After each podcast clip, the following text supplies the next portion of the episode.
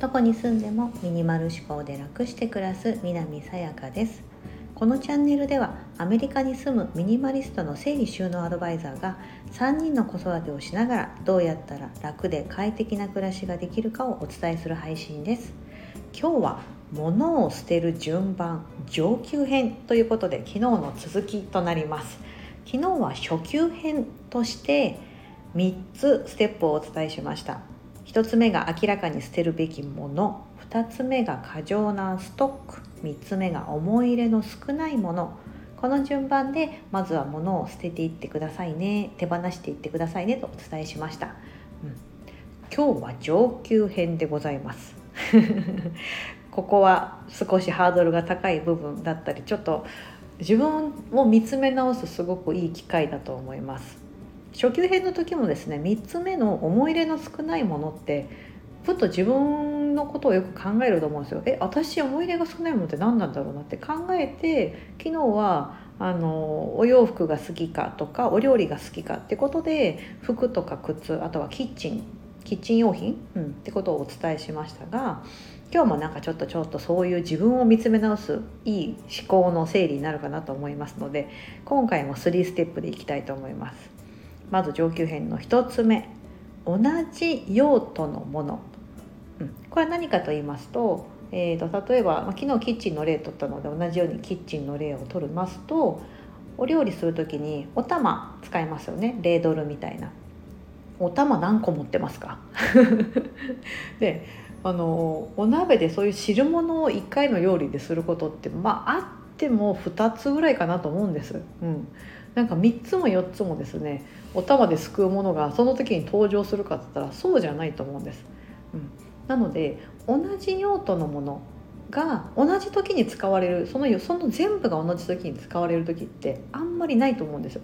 4つ例えばレードルとかお玉系持っててその4つを1回で全部使ってる時ありますかってなったらいやそんなことはないないってなると思うのであとはその中でもよく使うものと全然使わないものって出てくるはずなんですね。うん。なんか物によって使い分けてるとかお料理研究家ですとかだったらまた別ですよ。それ全く別の話で。それはもうあのまたお仕事だったりとかあると思うので、うん、使ってるんだったらいいんですけどその持ってる中のうちに本当にあのその4つ本当に1回で必要かなっていうのを考えていただきたいんですね。うん、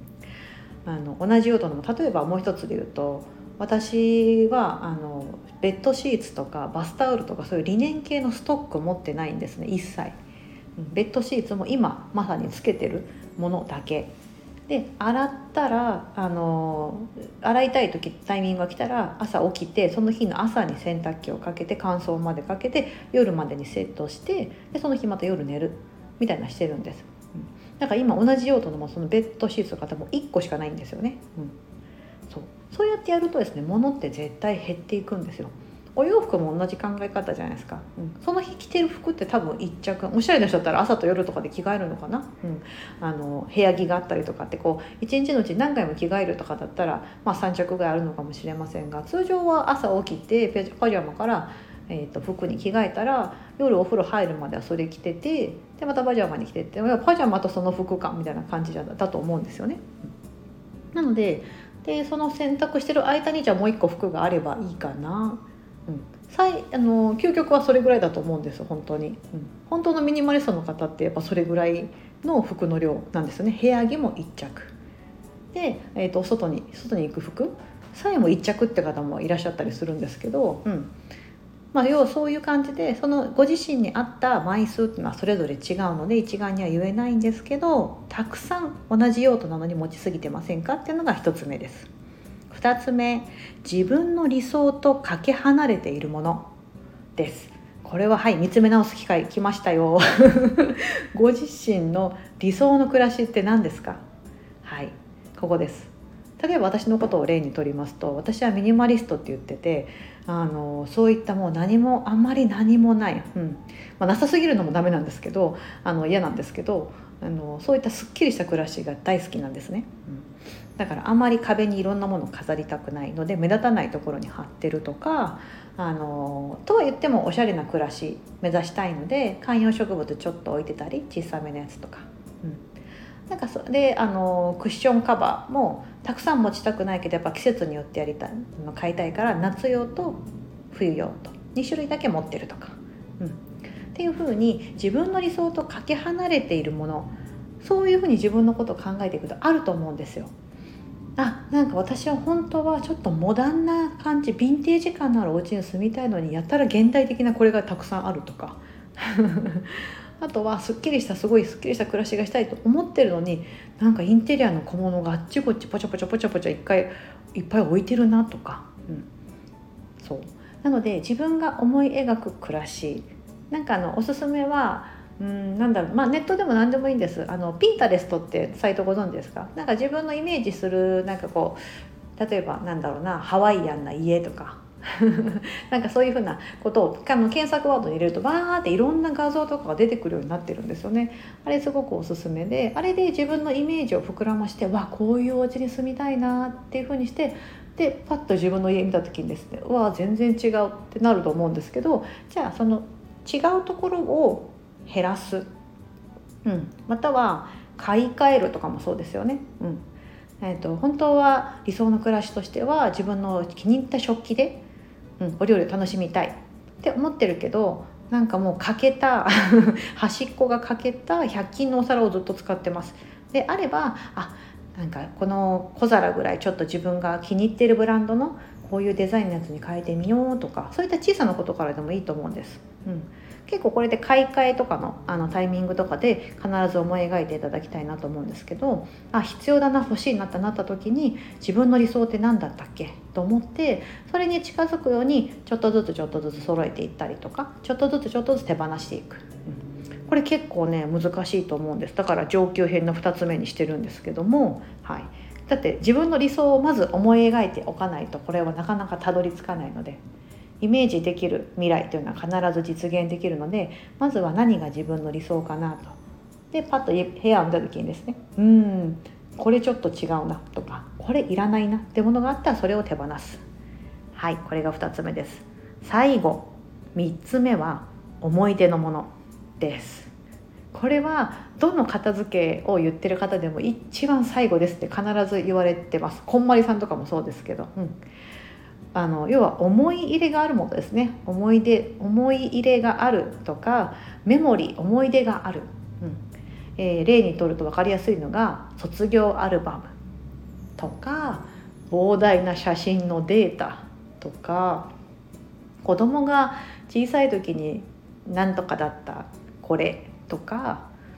お母さん私と子供とのへその緒とか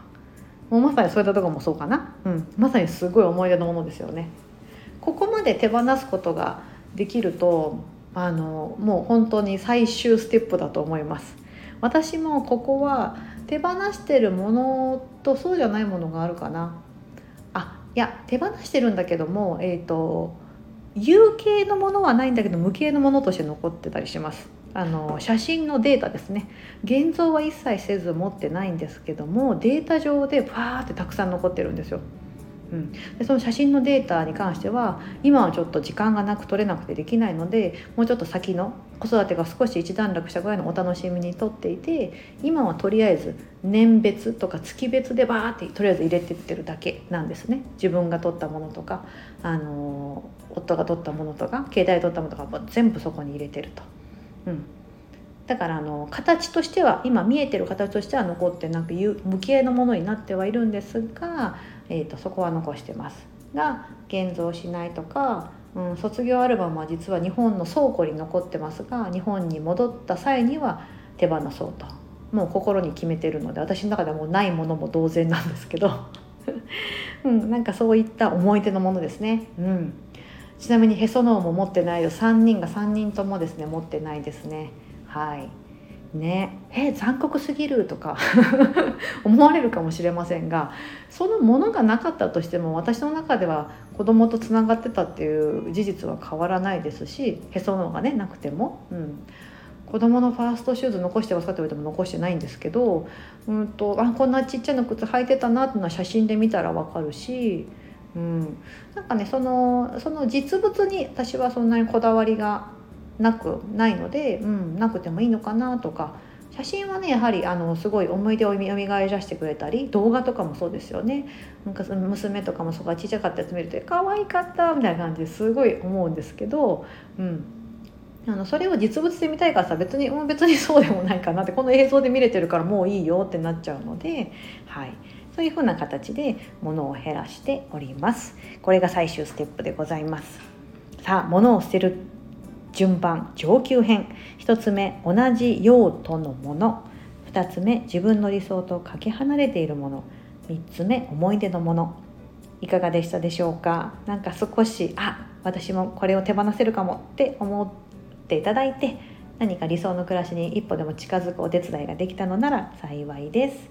本日もお聴きいただきありがとうございます。素敵な一日をお過ごしください。